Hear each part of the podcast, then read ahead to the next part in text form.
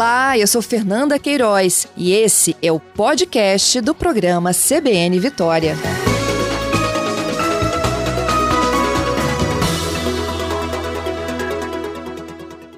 Nos dias 13 e 20 deste mês, milhares de estudantes estarão fazendo a prova do Enem. E além daquelas 45 questões de ciências humanas e das 45 questões de linguagens e códigos, o estudante que for prestar a prova do Exame Nacional do Ensino Médio também vai fazer a prova de redação. O que será cobrado em cada prova fazer simulados, praticar a redação, chegar com antecedência e descansar também nesta véspera de prova são algumas das dicas para os estudantes. E eu vou conversar com quem é expert em redação, colaborador antigo nosso, professor de redação, Lúcio Manga. Seja bem-vindo, Manga. Bom dia, Fernanda. Tudo bem? Bom dia aos ouvintes da CBN. Nossa, como é bom tê-lo novamente aqui conosco, Manga. E olha, véspera de prova do Enem. Eu imagino como esses estudantes devem estar com o coração apertado para a prova deste domingo. Vamos falar um pouquinho do que eles têm que se atentar? Vamos lá, Fernanda. A satisfação é minha também de estar aqui com você de novo. Bom, nos últimos 10 anos, Fernanda, a gente tem conversado e nós acertamos aqui no ar oito vezes o tema do Enem. Verdade. Então vamos, vamos para esse, esse ano aí, né? A gente está quase jogando a Mega Sena, hein, Manga? pois é.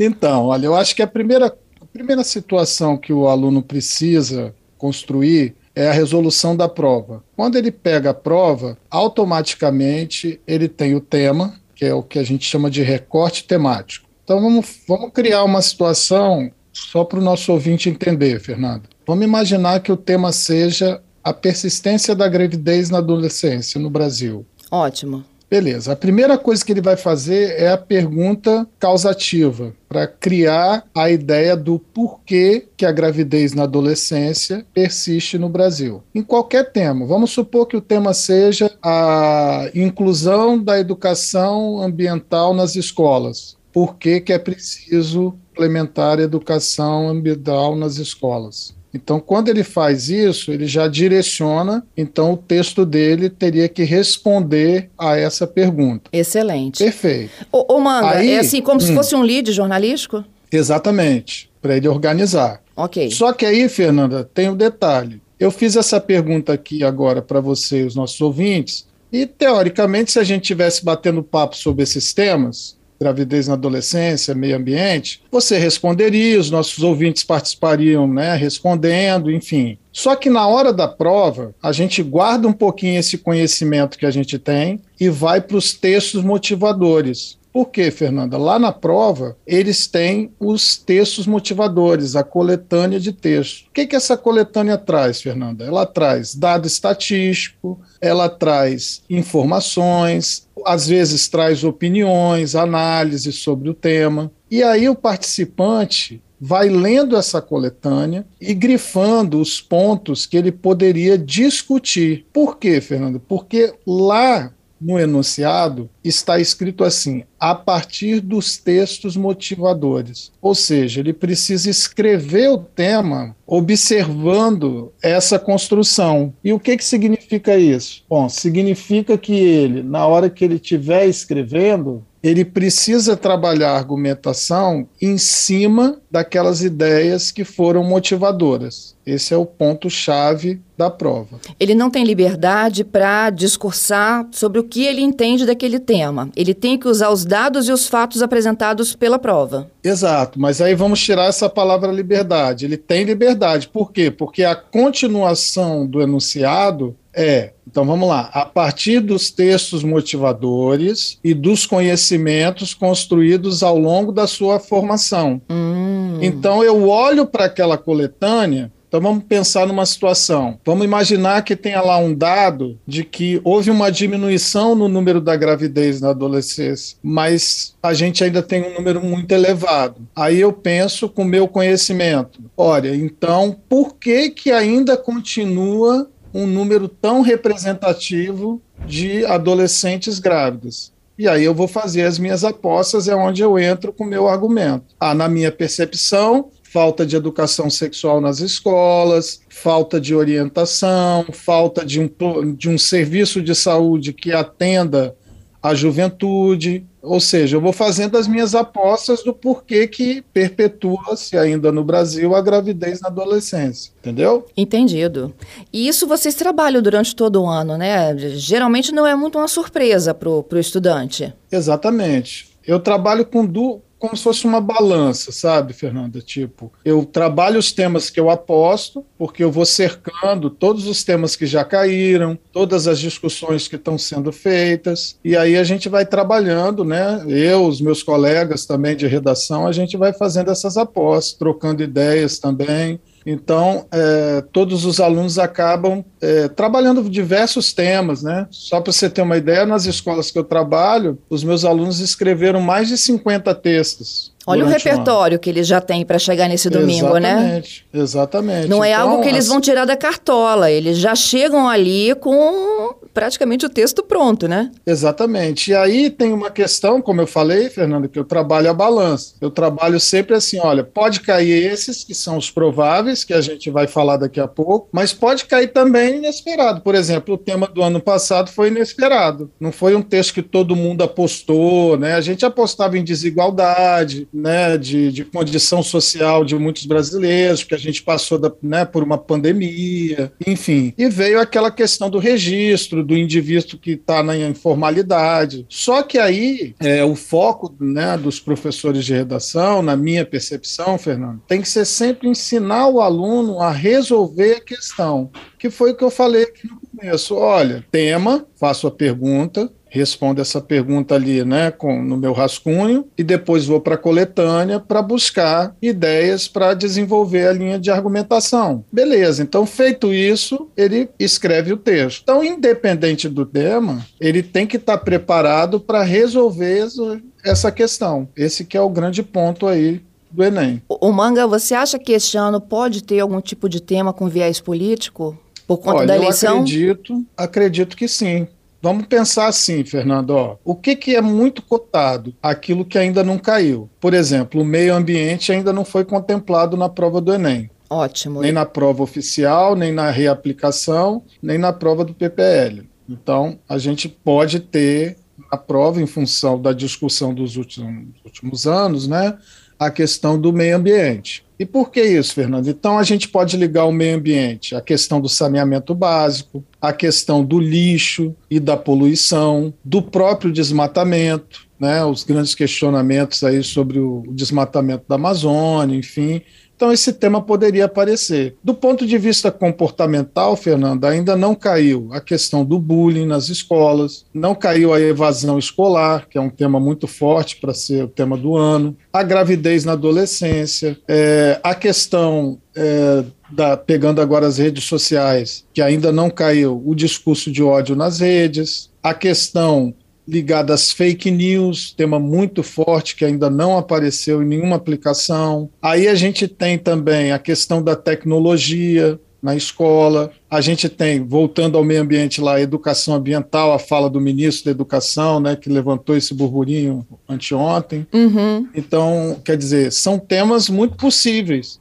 Agora, a gente tem que pensar também que ele pode escolher um tema que, de repente, é, envolve questões do ano, como você falou. Por exemplo, a importância da democracia, pensando que são jovens, Fernandas, que vão estar fazendo a prova, a importância da participação política e do voto aos 16 anos, né, trazer essa discussão. E, por último, Fernanda, o tema também possível, né, que ano de Copa do Mundo, a questão do esporte como inclusão social. Nossa, olha e... como a gente passeou aqui por diferentes temas, hein? Exatamente. Então, a diversidade, quanto mais o aluno está informado, ouvindo rádio, lendo jornais, a mídia né, tradicional, a mídia que tem o peso de apuração de notícia, né, valorizar essa informação, parar com essa ideia é, de ficar buscando informação só na rede social a gente tem que voltar a perceber como o trabalho da imprensa ele é fundamental, porque são jornalistas que estão apurando as notícias, que querem ver o que está acontecendo, que informam as pessoas e que tem os seus analistas, que a gente pode concordar com eles, que a gente pode discordar, para criar um debate democrático. Quanto mais a gente alimentar isso, mais a gente vai construindo jovens saudáveis para o debate, para a discussão política, para questões que são né, questões fundamentais para a vida em paz em sociedade, que é o que a gente precisa, né? Eu fiz um trabalho com os meus alunos, eu faço isso todo ano, sabe, Fernando? Eu falo assim, ok, agora nós vamos criar uma situação aqui em sala, que eu dou aula de linguagem também, né, redação e língua portuguesa.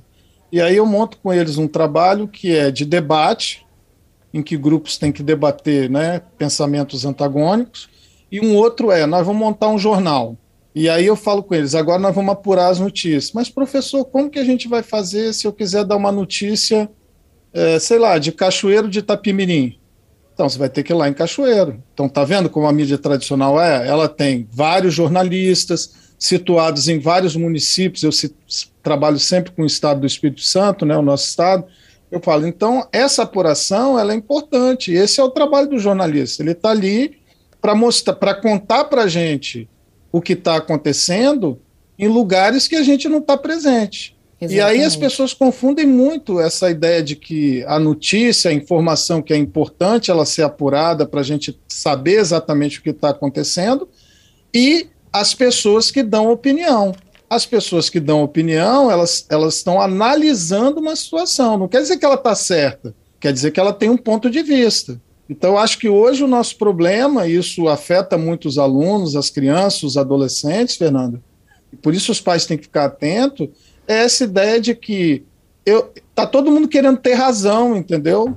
Quando, na verdade, a gente deveria ter um debate aberto. Olha, isso aqui, um pouquinho disso. Não, isso aqui faz sentido. Agora, isso aqui não faz sentido algum. Enfim, essas discussões aí. É isso. Manga, falando um pouco de estratégia de prova, né? É, eles começam a prova por volta de uma, uma e meia da tarde. No domingo eles têm até às sete da noite, é isso? Exatamente. Tem uma hora a mais né, no, no domingo por causa da prova de redação. A prova de redação é a última ou eles entregam tudo junto? É, eles entregam tudo junto, mas assim, a estratégia da prova. Aí, só lembrando uma coisa, Fernanda, do pode tema falar. que a gente estava falando, que a gente não pode esquecer, né? A gente passou por uma pandemia, uhum. então não seria nenhuma surpresa que o tema do Enem fosse os efeitos da pandemia, seja na educação, seja no aumento da fome e da desigualdade, né, que também é um tema forte para aparecer no Enem. O Brasil volta ao mapa da fome, enfim, e a pandemia, sem dúvida, né, é, foi bastante definitiva nesse caminho, né? Então, eu acredito que ela poderia aparecer, tanto do ponto de vista do impacto da educação, porque foi muito difícil para nós professores, para as famílias, para os alunos também, né, bastante trabalhoso né, e complexo para todo mundo. Então, acredito que poderia aparecer. Agora, a estratégia, Fernanda, é faça a redação primeiro. E aí, como oriento os meus alunos, Fernanda?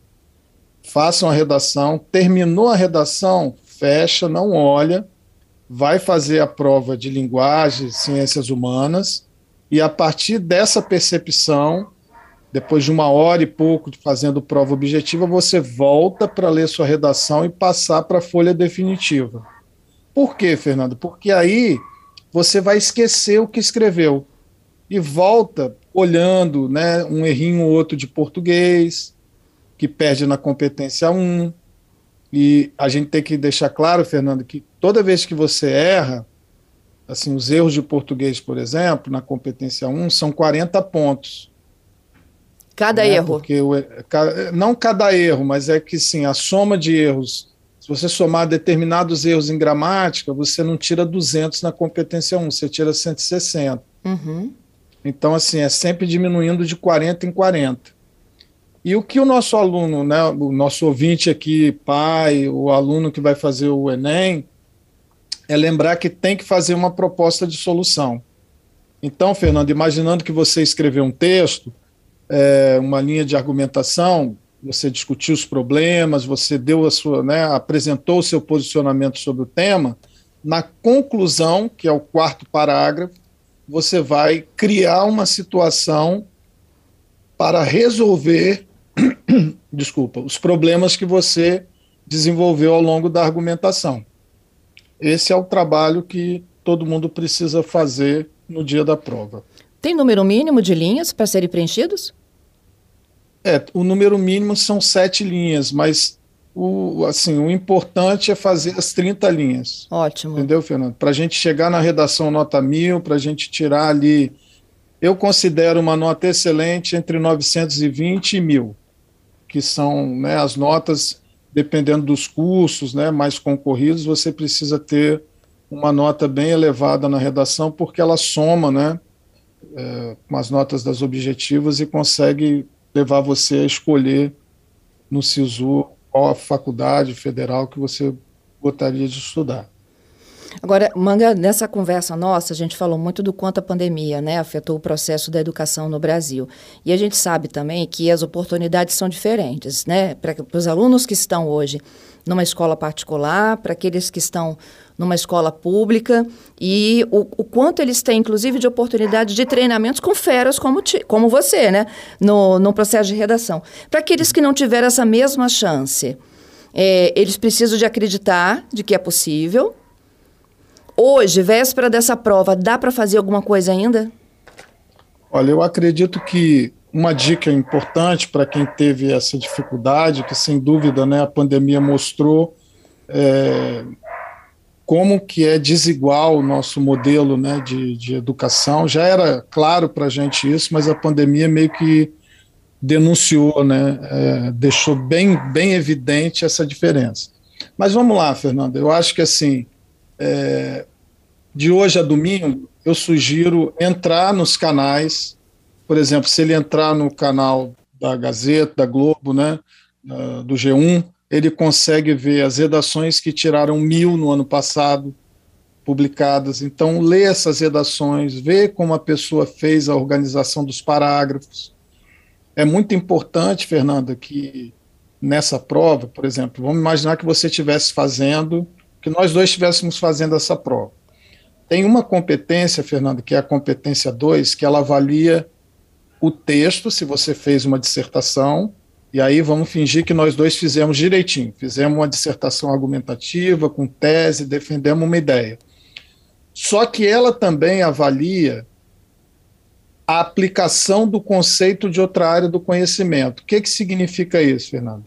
Que é fundamental, eu não vou dizer obrigatório não, mas é obrigatório, tá, Fernando? Porque está lá no, na descrição da avaliação da competência 2 que você precisa inserir no seu texto um conhecimento de outra área. O que, que significa isso?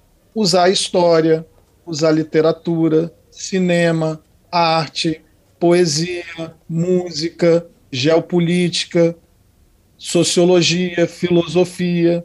Ou seja, vamos supor que você usou né, esse recurso e ele está bem, né, isso evidentemente tem que estar tá relacionado ao tema, né, Fernando, e uhum. com a argumentação que você está fazendo. Vamos supor que você fez tudo isso direitinho e eu fiz um bom texto também, mas eu não usei outra área do conhecimento. Aí na competência 2, você vai tirar nível 5, que é 200 pontos, e eu vou tirar nível 4, que é 160.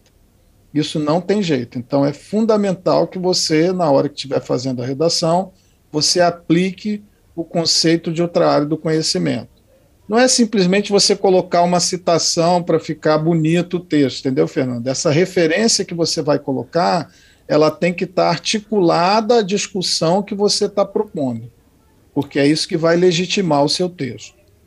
Com a construção e o desenvolvimento da ideia. Exatamente. Uhum. Então a gente começa com uma introdução, desenvolve o tema, e depois vai para a conclusão. Aí o que, que eu sugiro aos meus alunos? Duas teses. Eu vou defender duas teses. Então, vou, vou fazer aqui um exemplo. É, o finalzinho da minha introdução seria assim: nesse contexto, é fundamental analisar por que persiste a gravidez na adolescência no Brasil, vírgula, bem como avaliar os impactos sociais dessa questão. Então eu vou discutir no segundo parágrafo por que, que persiste e vou discutir no terceiro, no segundo vou discutir por que persiste, no terceiro eu vou discutir quais são os efeitos da gravidez na adolescência no Brasil. E aí o que, que eu tenho que fazer, Fernando? A proposta de solução no quarto parágrafo. E a proposta, Fernando, ela tem que resolver os problemas que você colocou no texto.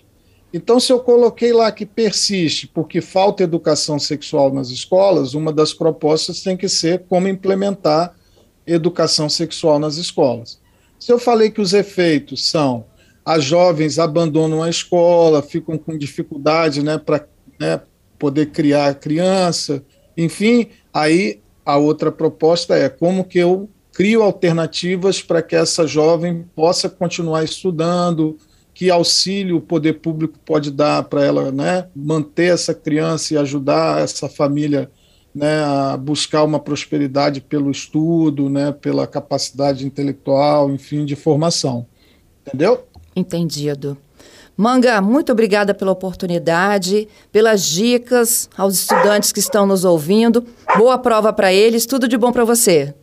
Ó, para você também, Fernando, um prazer falar com você sempre. Um abraço uma, aos ouvintes. Um abraço para você e até uma próxima oportunidade. Tchau, tchau.